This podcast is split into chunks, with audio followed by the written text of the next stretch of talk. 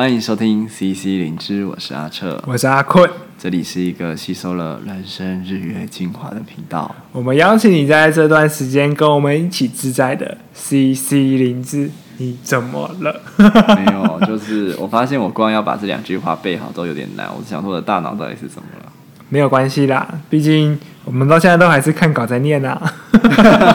我刚刚没有看，我只是很认真的在回想，我很怕我讲错，所以讲小声一点。太强啦！那我们今天这一期呢，是要讨论前几个礼拜的鲑鱼之乱。前几个礼拜，对，前几天，嗯嗯，就是我觉得，我觉得大家应该都有被大量的新闻或者是那个社群媒体所轰炸。为什么会有人为了吃免费的鲑鱼，就把自己名字改成鲑鱼？嗯，这件事情你怎么看？我怎么看？我就觉得他们想要去改名是他们自己的权益，但是为了吃免费的东西去改名，我会觉得这有值得吗？就是呃，其实我觉得蛮值得的啊。就如果你吃一次鲑鱼，吃个一万块好了，哎，其实蛮划算的啊。可是你看以前都有人就是为了单纯为了算命，然后或者是算一算，就说这名字好，然后就去改，然后改以后发现人生还是不是很好，然后就再去算，花两千块去算个命，然后再改。然后人生还是不好，我不知道啦，我不知道他们人生好不好。但是改名字这件事情，不就是需要一些理由？为什么算命是一个好理由？但我们吃鲑鱼不是一个好理由，这很好很好很好的问题。可是就会是说，今天我算命改名字是为了让我未来的人生看似比较通顺，不然怎么会想改名？所以其实是找到一个自己心里觉得可以接受的理由啊。对，那如果说今天有一个免费的东西让你吃，可是你要改名字，你愿意吗？好，我我不愿意，但是我我我们要试着了解为什么会有人愿意嘛？对。对，就是我们不愿意，但是 我们试着了解。那你刚才说你觉得 OK 啊？那你现在说不愿意，你要就是因为我如果真的想要吃鲑鱼，我可以花点钱去吃鲑鱼。然后，因为我也没有，我不是那种会想要一次吃很多，然后吃到饱那种，就我也觉得那样就不好吃了。嗯，所以我就是要吃个五百块刚刚好的鲑鱼就满足了的人。所以这样好像要站起来，就是。那如果是没有这样的经济能力的人，他就可以去改名，去吃鲑鱼。如果他觉得他没有很在意他的名字被改成叫什么，或者他觉得鲑鱼也蛮好听的啊，然后又可以因此的这样吃到他可能很久时间都没有办法吃到，然后他很想吃的鲑鱼，那不是还蛮划算的吗？这样当然讲是划算啊，就是 CP 值很高啊。对啊，而且如果他够够厉害，他就不要只改鲑鱼，他把什么鲑鱼、鲍鱼。然后龙虾全部都都改在他名字上，有人真的这样吗？那那你全部改上去以后，哪家推活动你都可以去对对看诶，搞不好都可以吃免费，搞不好不止一万块，十万块、二十万块。我觉得当然以娱乐效果来说，我觉得很够了。我是很认真的在跟你讨论这件事情。我当然知道，但就是会觉得说，这真的是有必要吗？就是像你说，我们其实只要花个可能五十块。五十块改名，还是说我们花个五六百块去吃一个吃到饱的，然后你可以一直拿鲑鱼生鱼片，你可以吃到撑，吃到吐，吃到你的晚上整天都在想着鲑鱼都没有问题。但是就是这个改名字，如果说改名字没有限制好了。你会去想去改吗？但如果改名字没有限制的话，我就不知道餐厅还会不会推这种行销活动。对，因为就真的很有可能被吃爆嘛。嗯，而且其实改名是会留下记录的，但我我不知道去改名的人有没有想过留下记录对他来说的意义是什么了。嗯，搞不好他觉得是一个光辉啊，就是我会为了某个东西而愿意去改自己的名字，这其实是一种。不是每个人都做得到的事情，没错。所以，我们今天才想说，来了解一下，这到底是发生什么奇怪的事情哦。嗯，而且我觉得这里面背后包含很多东西，比如说我们怎么看待名字这件事情。嗯，就是这会影响你会不会为了吃鲑鱼改名嘛？对。然后也会影响跟你的状态有关系。比如说，你看，对你来说一万块小钱，我怎么可能会为了一万块还要跑一趟区公所？即便只花五十块，但你要花时间呢、啊。嗯，嗯，然后还要有一次改成鲑鱼的记录啊。然后你可能如果有，比如说你有什么信用卡、驾照什么，就通通都要改，其实是很麻烦的事情。对，没错。但如果你什么都没有，你就只是一张身份证，而且也不是只有改一次名字。如果说你改了鲑鱼之后，你要再改回来，其实还再花一次。对啊，啊，一个人一辈子有三次嘛。等于说他改了这次鲑鱼之后，基本上他就不能之后再随意改名字了。对。我觉得这也不是说改名字的扣打好像很重要一样，其实也也不是。我对我来讲，那个东西的等值是可以用金钱去衡量的吗？所以我觉得这边可以先问你，对你来说名字是什么？嗯，为什么你会觉得名字重要到你会不会轻易想要去改掉它？好，就像你刚刚说的，我觉得一部分就是那个成本太高，它不单只是可能几十块钱去改个名字，去区公所或户政事务所办理这样子。它包含可能其他的部分都要做更动，你的所有的账户啊，什么东西都要改掉，然后你需要去承受外在社会对你的眼光，就是哦，你叫鲑鱼哦，就有点像是 spotlight 会打在你的身上，你会变得很引人注目。我不会是你说那个引人注目，是因为我叫鲑鱼引人注目，还是因为鲑鱼被大肆的新闻炒作，所以大家就会知道你为了吃鲑鱼而改名，所以引人注目？你说的引人注目是哪一个？我觉得这两个都有，就算今天没有鲑鱼的免费活动好了，如果你叫鲑鱼，我一样会觉得你很引人注目对啊，因为如果是第二个的话，搞不好他们在改名的时候没有想到这件事情，他没有想到说新闻会这么大肆的报道，然后他会可能被大家找出来说啊，谁改成鲑鱼，谁改成什么？对，当然这个我觉得啦，就是这其实就是一个。真的会有人为了免费的东西去更名，所以让整个社会都可以讨论这样的一个状况。那回到刚才这边说，为什么我觉得名字不能随意改？我觉得第三个部分就会是，我觉得名字这个东西它是一个身份认同。那你突然改了名字，那你的身份认同会在哪里？可是我觉得那搞不好就只是身份证上的一个名字啊。就我的身份证认同可以很明确啊，我就是叫阿彻。你就叫阿坤，就是这个身份认同可以在，嗯、但身份证上名字可以换啊。而且我搞不好我改了，我吃完以后过两个礼拜就想把它改回来，嗯，也不会造成你刚刚说的什么账户什么，就这两个礼拜不要用嘛，就改回来，改成一模一样的。它当然可以啊。所以说，我觉得这个的连接，就是你的名字跟你这个人的连接，它会到怎样的一个程度？因为对我自己的思考来说，我的名字跟我自己的连接，阿困跟我，它会有一种代表性。它代表的是我这个人，以及我对我外面，就是我之外的人，我会是一个怎样子的一个形象。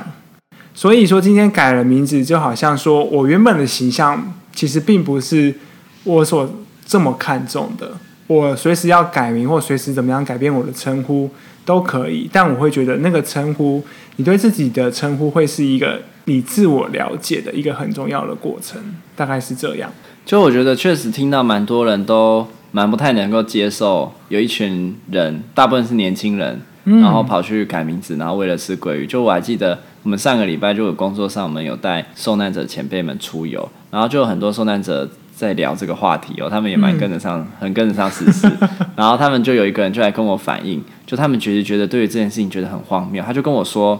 现在有一群年轻人为了吃鲑鱼改鲑鱼，那会不会今天我们中国要统战我们，就说改成爱习习大大，你就把名字改成爱习大大，然后他就给你一笔钱。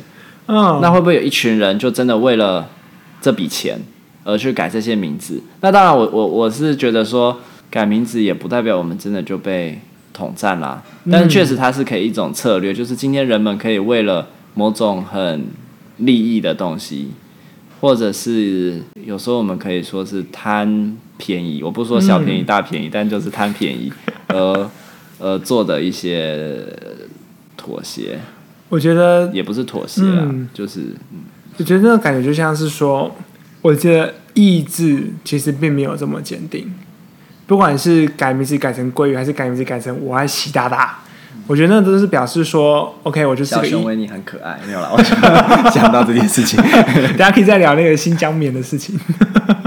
但就是我觉得这就会是一种，就是你的立场其实很飘渺、很不固定的感觉，就它反映的是一种立场的漂泊。对，我觉得说，诶，那你这个人就是好像其实并没有这么的成熟的感觉，就是你的。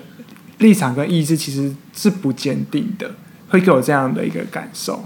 嗯，不知道哎、欸，我觉得我好像心里面就觉得它就是一个会发生的现象。嗯，因为这社会里本来就会有一些人可能没有想那么多，或者是不是那么在乎自己的名字。嗯，有些人可能就是在一个状态下，他如果今天有一个管道可以让他得到什么利益，他就是会去做。有些人像我第一次听到反应的时候，就觉得哇，这些人真的是假霸雄鹰，我连去去公所改名字的时间都没有。那 但就是会有这样的人存在嘛，而且他也有可能会有一种群群体的效应。就如果说有有人说啊，我们去改名字很酷啊什么的，嗯，然后有一群人可能真的都也对于自己到底是为什么要做这件事，想做这做这件事情的理由没有想得很清楚的话，可能就一起去做。嗯。我觉得，当然，这个整件事件其实它的争议到了其他部分啊。回到刚才所说，改名字这件事情其实是他自己的事情，他自己决定，他自己想怎么改就怎么改。他对我来说，我就是觉得，OK，我看见了你为了一件事情去改名字，那这个过程的决定跟判断，我会觉得你的立场是怎么样。但是在整个新闻我看下来，他会在吵的是，有些人透过这个改名。就像你说，他可能贪便宜，但他真的去贪便宜，包含像是他只吃上面的的鲑鱼，然后下面的那个醋饭就不吃，然后照片就拍出来，就整个盘子上面都是留着醋饭这样子。嗯，或者是他吃了，然后跑去跟其他人说，就是我来帮你结账，因为我现在是要鲑鱼，我可以免费，但是你们等下要算多少钱给我。嗯，这样用这个来赚钱，很很聪明哎，很聪明啊！但是就那，那你这样子就已经是钻那个规则的漏洞，然后让整个我觉得整个观感会变得很。但我觉得这件事情也不能只怪这些人。今天你竟然就是给出了这条道路，嗯，那当然会有人想要从这条道路上得到一些福利或是方法，就是今天。就因为这其实是件很轻松的事情啊，跟你去努力工作赚钱，它其实是一个非常算是一个捷径，就是你可以吃到好吃东西的捷径，嗯、你可以赚到钱的捷径，就自然而然会有人想要走这样的道路。所以我觉得这这件事情也不能只怪这些去改名的人。你今天业者当然为了要博这种行销热度，他成功了嘛？但是他为了博这行销，他想出来的方法就是去诱发人的贪性。嗯。我是这样你说的啊，就是他们如果定了这个促销的方式，那其他的人改了名字，然后用这个促销方式去获得他所想要的，那既然是厂商他自己的规定，那当然没有话讲。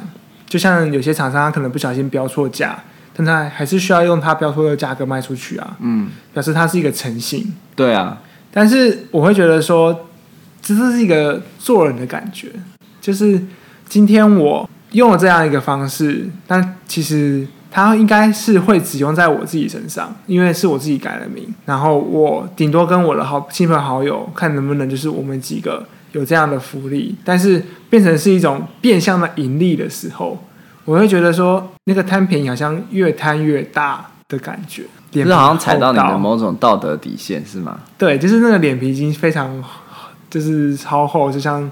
可能后边吐司。可是如果我们刚刚在讨论，就是到底什么样的状况下，什么样的人会去改名？嗯，我觉得其实是蛮符合那个一致性的。就是如果这是你拥有资源，你会想办法去善用它。嗯，它其实是一种很不需要成本的方法。然后，而且它本来就是一种在设定在一种诱发你你会有这种贪欲的状况下，那它只是顺着这条道路上去。就他没有什么原则嘛？我们刚才讲说，你觉得他还不够成熟，嗯、你觉得他还不够会会想清楚自己要什么做什么。可是某种程度，他也是很很清楚的知道说，他就是没有原则嘛。他的原则就是怎么样得到最大的利益嘛。那你说用自己的身份去帮别人付钱，然后从中赚钱，那也完全符合这个原则啊。我觉得那就会是回到说，我们对这样的行为嘛，因为我们知道这种贪便宜的行为，其实也不单只是出现在鲑鱼之乱里面。嗯，他们可能很常会听到，就是去外面住民宿，然后就把民宿的一些东西带走。对啊，那这样子，你说他有违反什么规定吗？或什么的？或是他如果去餐厅吃饭，然后拿一大包免洗筷回去？对啊，那我觉得那就会是有点在触犯的触犯嘛。咦，又回到触犯，那就是一种好像挑 挑战了。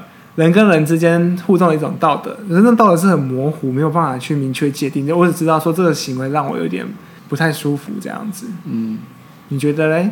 我觉得是啊，我也会就是有一点看不起这样的人啊，就是拿了一些不应该是属于他，而且其实我也是很讨厌浪费食物的人，所以你说只吃上面鲑鱼不吃下面厨房，我看了也会觉得嗤之以鼻。嗯，那可是我好像比较不会去怪这个个人，就是我比较会去觉得这制度本身就是有问题，为什么要？因为我觉得今天人们会这样贪小便宜是被养出来的，嗯，不是不是说就今天如果社会够富足。然后大家都有足够的钱，然后有有受到足够的教育去可以做任何的决定的时候，他其实不需要这样嘛。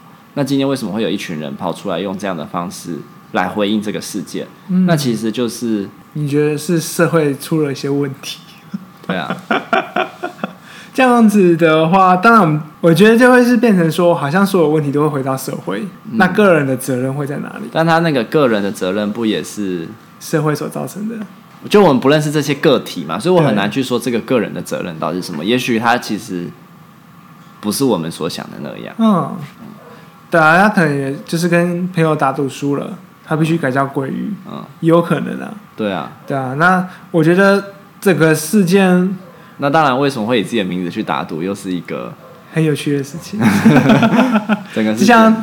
之前那个台北市议员邱威杰议员嘛，嗯、他就把他自己名字改叫邱议员，嗯，然后之后又再改回来。我觉得那个过程就是就是有趣，可是我觉得我刚才那个想法还是会在，就是就为了这样改名，但是我并没有感觉到他有去贪什么样的便宜，因为我觉得就像你刚刚说的，这个社会就算给每个人都富足好了，他真的就不会出现这样的人吗？还是会有啊，嗯，我觉得还是会有啊。对啊，那最重要的问题，我觉得还是回到就是每个人他们如何去培养一个社会集体的道德意识。道德意识是不是有点把自己拉太高了？其实我也没什么道德意识啊。有啊，你看你会这样子去说这些事情，就代表你有某种道德意识在啊。你会不会有点太远了？把自己拉一点。就是这种这种感觉，就会觉得说，嗯，就会觉得，嗯，那个人跟人之间的一种。规范从一个模糊到不得不定定规则的一个过程，那定定规则就是法律，法律就会是道德的最后底线。所以你觉得其实应该有一个道德在更前面的地方，去去决定人们应该要怎么做怎么做。所以很多人会说现在礼教崩坏，就是人们。我觉得那个不会是规范，道德的应该是一种怎么讲？很专业，就是人伦的常规。但它不会是一个强制性的规范，因为它本来就是一个非常多可以讨论，然后有不同的选择的一个怎么讲？我不知道那个东西要怎么说。但我觉得那东西就会是，它如果变成用法律来看待的时候，变成一个比较死，变成一个比较强制性的东西，我会觉得那会变得非常的可惜。那可惜就会是说，好像其实我们都认为人跟人应该要互相尊重、互相理解，然后有一些同理别人的心存在。但我们发现其实并没有，所以我们需要法律来去遏制这样的状况发生。就这世界总会变成这个样子？为什么会变成这样？我不知道啦，我不知道。但我最近听到一个说法，就是我自己觉得蛮蛮不舍的，也是跟我的工作有关。就有一个受难者跟我说。当初他爸爸是因为帮助别人，那他帮助的人其实就是他的亲友而已，就是而且就他们所认识的他，他就是一个好人。那只是说这个亲友刚好就是政府看不爽的人，因为他可能就是在二二八的事件过程中协助弹劾啊什么的。然后那时候你们知道，我们都知道二二八事件的过程中，就是这些人很多都是被政府通缉或者是枪决的。那反正他就是因为帮助了这个亲友，让他躲在山里，然后。可能给他一些物资啊，就是偶尔给他补运。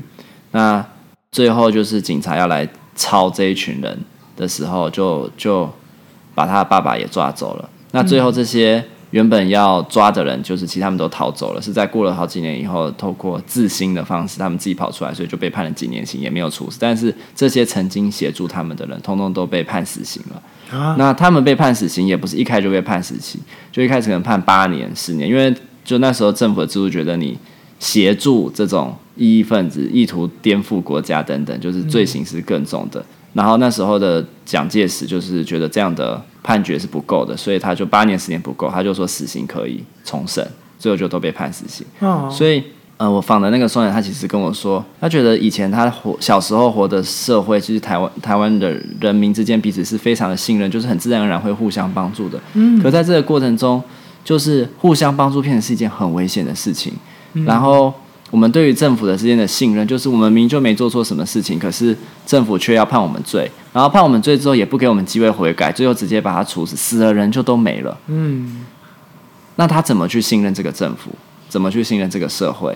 然后人跟人之间，因为在这个过程中，政府想办法要去定你罪，就要去挖一些证据，就会去找，就会生出廖北亚这种东西。嗯，那你说廖北亚是不是就是不符合你的道德底线？可是自然而然，政府这样子诱惑人，就会制造出这样的一群人。所以这些鲑鱼是廖北亚，就是我们不能说他们可能没有做廖北亚的事情，但，但是他们道德的底线可能就没有那么强。嗯，那可是这个这么强，就就我会觉得，为什么我会刚刚说，这其实是社会给出的路，就是这社会允许用这样的方式来谋取利益嘛。嗯，那自然而然会有这样的人跑出来。可是我觉得，就因为这受难者跟我说，他觉得台湾现在就是这种冲突这么多，然后对于政府、对于人民之间，你看我们其实对于人的基本，我原本是觉得是应该以信任为基础了，但现在很多人都是以。怀疑为前提，嗯，怀疑到一个程度，我觉得可以信任你的时候，才开始信任你，嗯，那会变成这样子。他觉得跟这样子的历史脉络其实很有关系，因为毕竟他经历了四五十年，等于是很多代人，他可以传递到下一代，就是在这样的脉络下成长的。